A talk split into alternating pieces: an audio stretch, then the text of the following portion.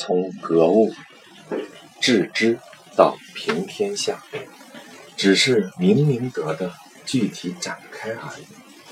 虽然说亲民，其实也是明明德的分内事。明德就是内在的德性，就是人。有仁德的人，将天地万物视作为一个整体。只要有一物不得其所，便是仁德还不完备。只谈明明德而不谈亲民，就和佛、道两家的思想接近了。至善是天性使然，天性原本没有一丝一毫的恶，所以才叫至善。止于至善，就是复归于本来的天性而。路程问：明白至善是人的本性，而本性就包含在人的心中，人的本心即是至善的所在。明白这个道理，就不会像以前那样去外面探求至善，这样意志。才能确定，意志确定之后，就可以不受干扰，内心平静。内心平静，就不会心念妄动，就会感到心安。心安，就能够一心一意只关注至善。思来想去，都是要探求这个至善，这样。便是能虑而得了，这样理解可以吗？先生说，大体上不错。陆程问，程颐先生说，有仁德的人将天地万物视为一个整体，为何墨子的兼爱之说，反而不能认为是仁德呢？先生说：“这很难说清楚，必须诸位自己体会才能明白。仁德是造化万物、生生不息的天理，虽然弥散流动在天地之间，无所不在，然而它的流动变化、作用发生，也都是逐渐发生的过程，因此。”才能够生生不息。好比冬至的时候，阳气刚刚生发出来，阳气慢慢积聚才会旺盛。如果没有一开始阳气的发生，哪里来后面旺盛的阳气呢？阴气的变化也是同样的道理。正因为仁德的作用是一个过程，所以才会有一个发端之处。正因其有了发端之处，所以才能生出万物。正因其能生出万物，所以才能不停不息。例如树木。一开始发芽，就是树木生生之意的发端之处。发芽之后，长出树干，继而长出树枝、树叶，才得以生生不息。如果没有发芽，何来的树枝、树叶？而树木之所以能够发芽，是因为下面。有一个树根，有树根才能够生，没有树根就会枯死。没有树根如何发芽呢？父子、兄弟之间的感情，便是心中生生之意的发端之处。就像树木发芽一样，从孝悌之情开始，渐渐能发展成人民。和爱物的感情，就好比是树木长出树干、树枝和树叶。墨子的兼爱之说，提倡没有差别的感情，将自己的父亲兄弟视作与路人相同，这就没有了发端之处。无法发芽，就知道墨子的兼爱是没有根的感情，便无法生生不息。这样怎能称其为仁德呢？孝悌之情是仁德的根本，而仁德正是从孝悌之情中生发出来的。陆成问：“延平先生说，合乎天理而没有私心，合乎天理与没有私心如何区别？”先生说：“心就是天理，没有私心。”就是合乎天理，不合乎天理就是有私心。如果将心和理分开来说，恐怕不太好。陆程接着问：佛家对于世间一切情欲私心都不沾染，似乎没有私心，但将一切外在的人伦关系全都抛弃，却也不合乎天理。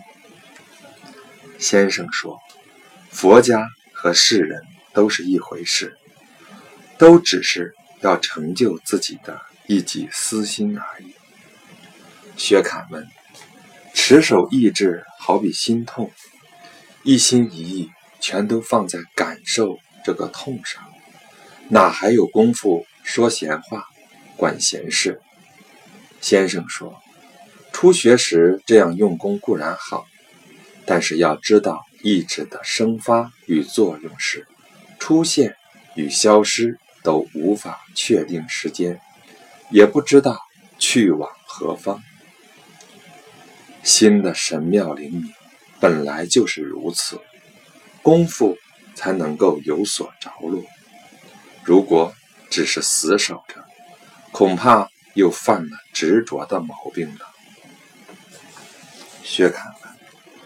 专注于涵养德性，而不注重讲究求索的功夫，把私欲认作天理，应该怎么办？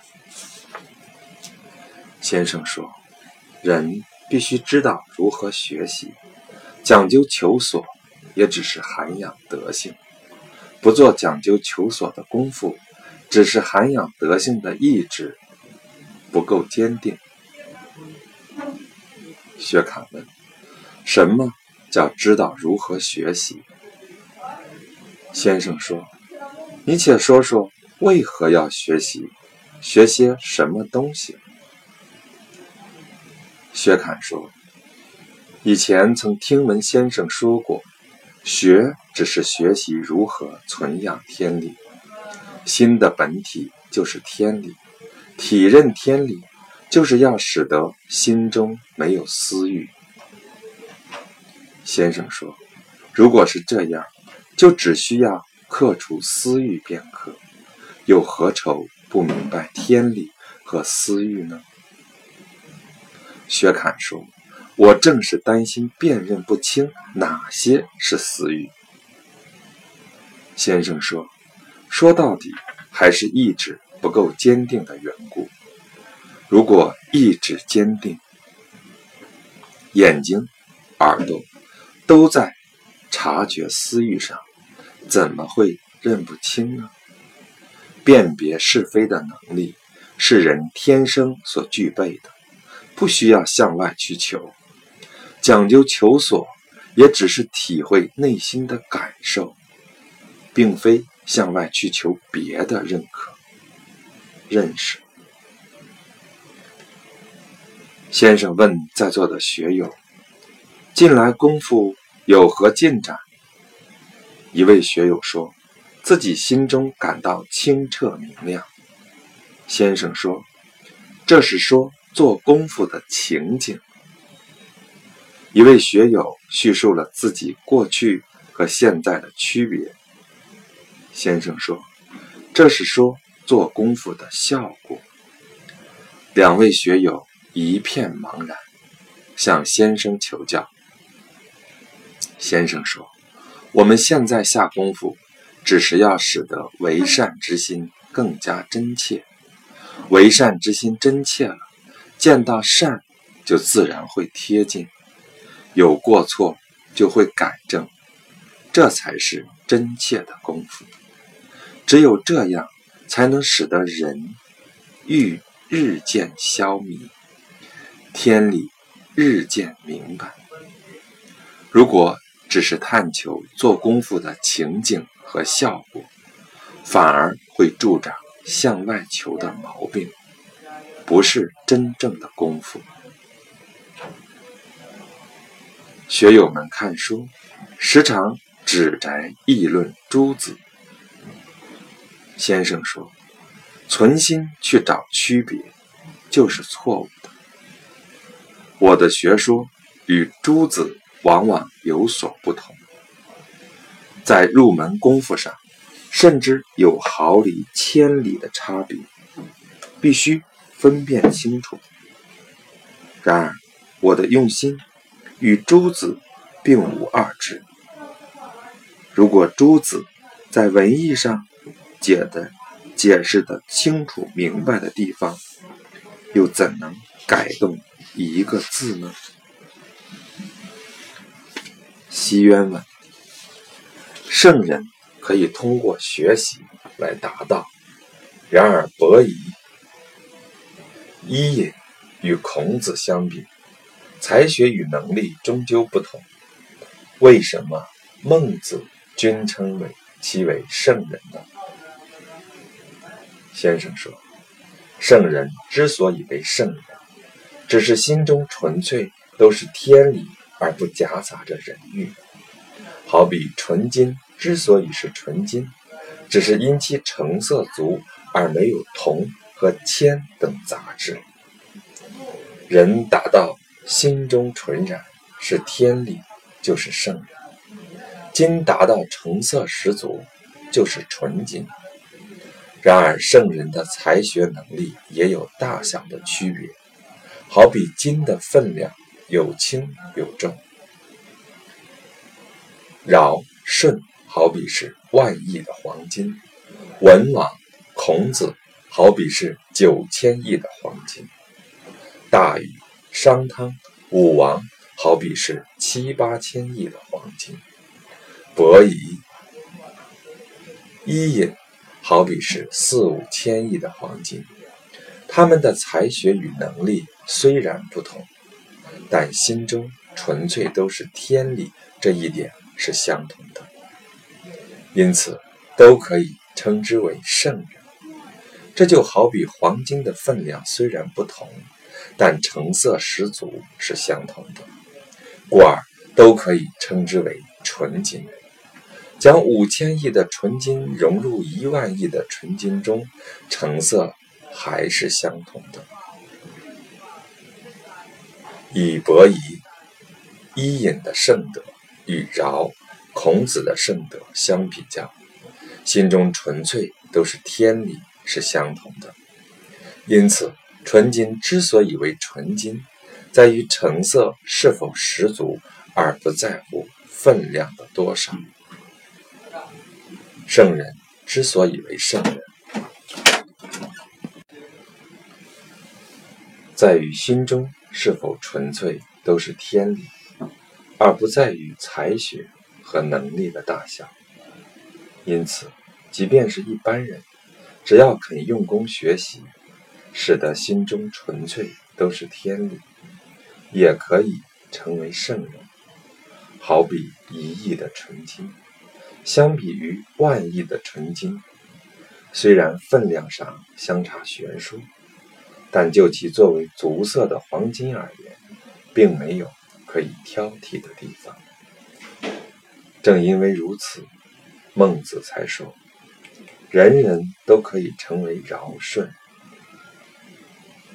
为学之人向圣人学习，也不过是学习摒弃人欲、存养天理的功夫，好比学习炼金，也就是。学习如何将黄金炼到纯净。如果原料成色本身就比较足，冶炼的功夫就相对省力，炼成足金也相对容易。成色越差的原料，冶炼起来也就越难。人的气质禀赋有清澈浑浊、纯粹驳杂的差异，有一般人以上、一般人以下的才能差异。对于道的体悟，有生而知之，安而行之，学而知之，见而行之的差别。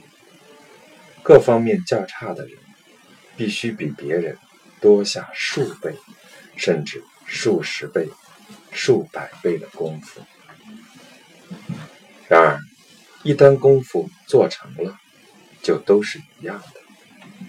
后世的学者。不理解学做圣人的根本，在于心中纯粹都是天理，却专门在知识与才能上下功夫，认为圣人无所不知、无所不能，认为自己必须将圣人的许多知识和才能都逐一掌握，才能成为圣人。故而，这些人。不务求在存养天理上下功夫，却费尽心思钻研书本、考究事物、追求行迹，知识愈发广博，人欲也日益滋长，才能愈发增进，天理却日益遮蔽。好比看到有人有万亿的黄金。就不去冶炼黄金的成色，不求在成色上无可挑剔，却妄想在分量上与他人相同。锡、铅、铜、铁等杂质一并投下去，分量是增长了，但成色却下来了。炼到最后，连黄金都不是了。这时，学蔼在旁边说：“先生这个比喻，足以破除现今儒者唯恐学问支离破碎的困惑，对后世的学者大有裨益。”先生又说：“我们做功夫，只求每日减少，不求每日增加，减去一分人欲，便。”恢复得一分天理，多么轻松洒脱，多么简单的功夫！杨继文：格物的学说，确实像先生所讲的那样明白简单，人人都能理解。但为何像朱子那样绝世聪明的人，却对此不明白呢？先生说：“朱子的精神气魄十分宏大，他早年就下定决心要做继往开来的学问事业，所以一心一意都在考据学问和著书立说上下功夫。如果他能先切实的修养自身，自然就无暇顾及考据与著述的事业。”等到他德业鼎盛之后，如果真的担忧大道无法昌明，就会像孔子那样删述六经，去繁就简，启示后学，也就不必花费大量的精力去考据求索。朱子早年写下许多书，到了晚年才悔悟到自己是讲功夫。做颠倒了。杨继问：朱子晚年的悔悟，比如他说，当初确定根本的错误，虽然读了那么多书，但对我的事业又有何帮助？这与固守书本、拘泥词句没有关系。等话，说明朱子到此时才后悔过去功夫下错了。才开始认真的切己修养。先生说：“是的，这就是朱子的过人之处。他的才能高，一旦悔悟，就能转到正道上。可惜不久之后就去世了。过去的许多错误还没来得及改正。薛侃在花园里除草，问道：“天地间为何善难以培养，恶难以除去呢？”先生说：“只是因为没去真正去做培养善、去除恶的功夫罢了。”过了一会儿，又说：“像你这样看待善和恶，都是因为从自己的身体出发来思考，这样就会出错。”薛侃没有理解。先生说：“天地间的生命，比如花。”和草又有什么善恶之分？你想要赏花，就认为花是好的，草是坏的；如果你想要用草，又会认为草是好的了。像这样的善恶之分，都来自你心中喜欢与厌恶的情感，所以我才知道这是错的。薛侃说：“难道世间就没有善恶之分了吗？”先生说：“无善无恶是天理的静止状态，有善有恶是气化的流动。气如果不动，便没有善与恶的区分，这就是至善。”薛侃说：“佛家也说无善。”无恶如何与之区别开来呢？先生说，佛家执着于无善无恶，一切人事都不管不顾，不能用来治理天下。圣人所说的无善无恶，只是让人别刻意去为善为恶，不为气所动。然而遵循王道，归于标准。就是自然遵循天理，自然会有帮助天地万物各得其所的力量。薛侃说：“既然草并不是坏的，那也没有除去的必要了。”先生说：“这样说的话，就又是佛道的观点了。草如果有所妨碍，去掉又何妨呢？”薛侃说：“那这样又是刻意的为善为恶了。”先生说：“不刻意去为善为恶，并不是要你完全没有好恶之心。要是这样，就成了没有知觉的人了。所谓不刻意，只是说好恶都依循天理，不夹杂一点私意。”做到这样，就好像自己没有了好恶一样。薛侃说：“去除杂草，怎样才能算是依循天理，不夹杂一点私意呢？”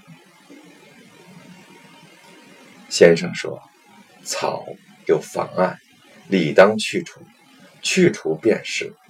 即便并未去除，也不要放在心上。”如若夹杂了一点私意，那么心就会受到拖累，就会为气所动。薛侃说：“那么善恶完全与事物无关吗？”先生说：“善恶只在你自己的心上，依循天理就是善，为气所动就是恶。事物本身。”终究没有善恶吗？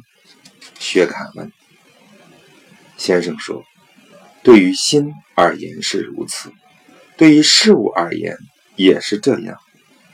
世俗之辱，就是因为不知道这个道理，舍弃本心去追逐外物，将格物的意思理解错了，整日向外去求，只是妄想，不通过积累便获得成就。刚开始做时不明白其所以然，习惯后更不明白其所以然。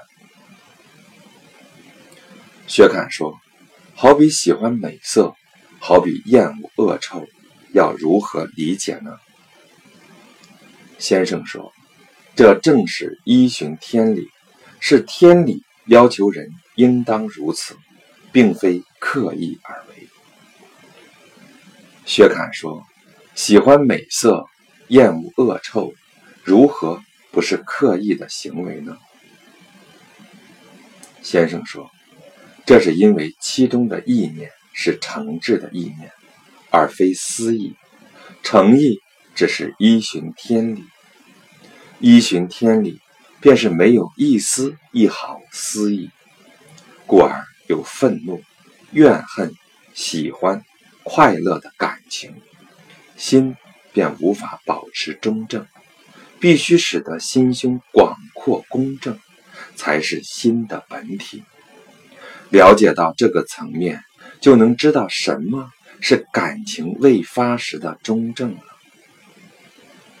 孟元说：“先生说，草如果有妨碍，理当去除，为何又说是从自己身上产生的念头呢？”先生说：“这需要你自己去心中体会。你要除草，是出于什么用心？周敦颐窗前的草不除去，又是什么用心？”先生对学生们说：“做学问必须有个宗旨，功夫才有着落之处。”即便功夫与宗旨之间有所阻断，但就好比船有舵一样，只要一提就能明白。如若不然，虽然还是做学问，却只是做个不通过积累便想获得成就的功夫。刚开始做时不明白其所以然，习惯后。更不明白其所以然，这不是学习的根本，也不是通往大道的路径。先生又说，如果能够明白为学的宗旨，怎么说都能明白；如果这里懂了，那里却不懂，那只是因为还没有把握为学的宗旨。有人问。因父母要求的缘故学习，难免要被科举所牵累。先生说：“为父母参加科举会妨碍学习，那么种田赡养父母也会妨碍学习吗？”程颐先生说：“只是害怕科举事业会使学者失去志向，为学之人。”只需要担心自己为学的志向不够坚定罢了。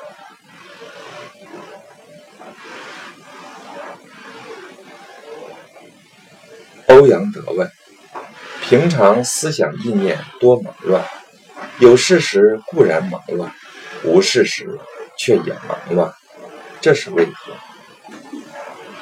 先生说：天地万物生生不息。没有一刻停止。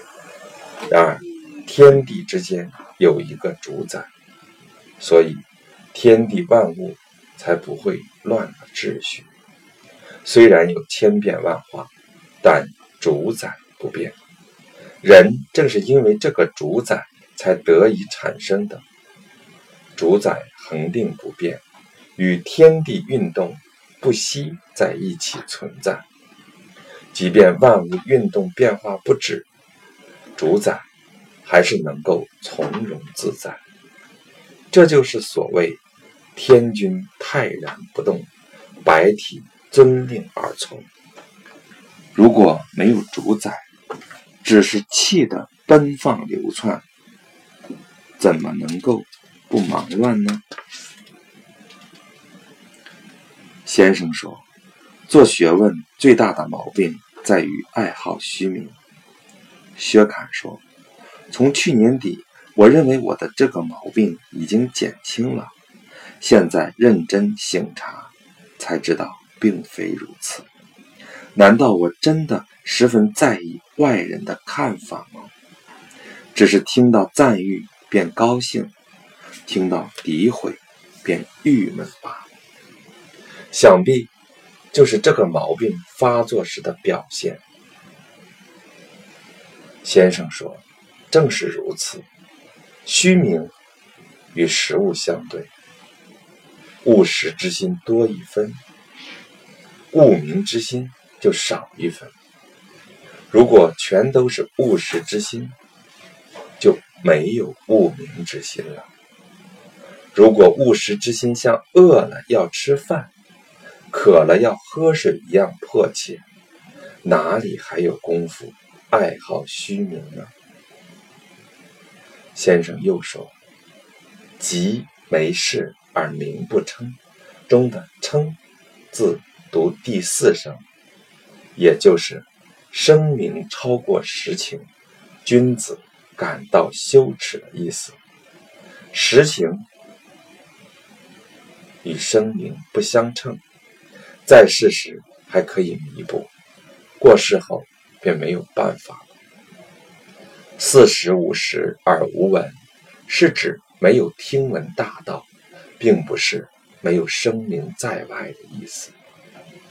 孔子说过：“这是声名，并非贤达的话。”他又怎么会用声名来评价人呢？薛侃经常后悔。先生说：“悔悟是治病的良药。然而，悔悟后能改才难能可贵。如果悔悟之情滞留在心中，又会因药而病了。”刘德章说。听闻先生用纯金比喻圣人，用金的分量比喻圣人的财力，用炼金比喻学习，十分深刻。只是说到尧舜是万亿的纯金，孔子是九千亿的纯金，似乎不妥。先生说：“你。”这又是从外在的事物上起念头，所以才要替圣人去争些分量。如果不从外在的事物上起念头，就不会认为把尧舜比作万亿纯金太多，把孔子比作九千亿纯金太少。尧舜的万亿也是孔子的。孔子的九千亿也是尧舜的，原本没有彼此之分。圣人之所以为圣人，只看心体是否精严专一，不论财力多寡，只要心中纯粹都是天理这一点相同，便都可以称之为圣人。如果在财力气魄上比较，如何能够相同呢？后世的儒者只是在分量上计较，所以才流于功利。如果去除计较分量的心思，每个人尽力让心中纯粹是天理，那么人人都能有所成就。财力大的人成就大，财力小的人成就小。无需向外追求，就都能完备。这便是实实在在名誉至善、以成立身的事业。后世的儒者不明白圣人之学，不知道在自己心里的良知良能上去体认扩充，却去追求那些自己所不知道的知识，学自己所不会的技艺。一味的希求高远，羡慕博大，不知道自己依然是桀纣的心思，却动不动想做尧舜的事业，这又怎么办得到呢？一年到头忙忙碌碌，等到老死，却不知道自己做成了什么事业，可爱可叹。薛侃问：“程颐先生认为，静止状态是心的本体，运动状态是心的作用，对吗？”先生说：“心。”不能够用动静来区分体用，动静是针对时间而言的。就本体而言，作用蕴含在本体之中；就作用而言，本体呈现于作用之间。这就是体用一元。如果说心在静止的时候可以看到本体，在运动的时候。可以看到作用，倒也无妨。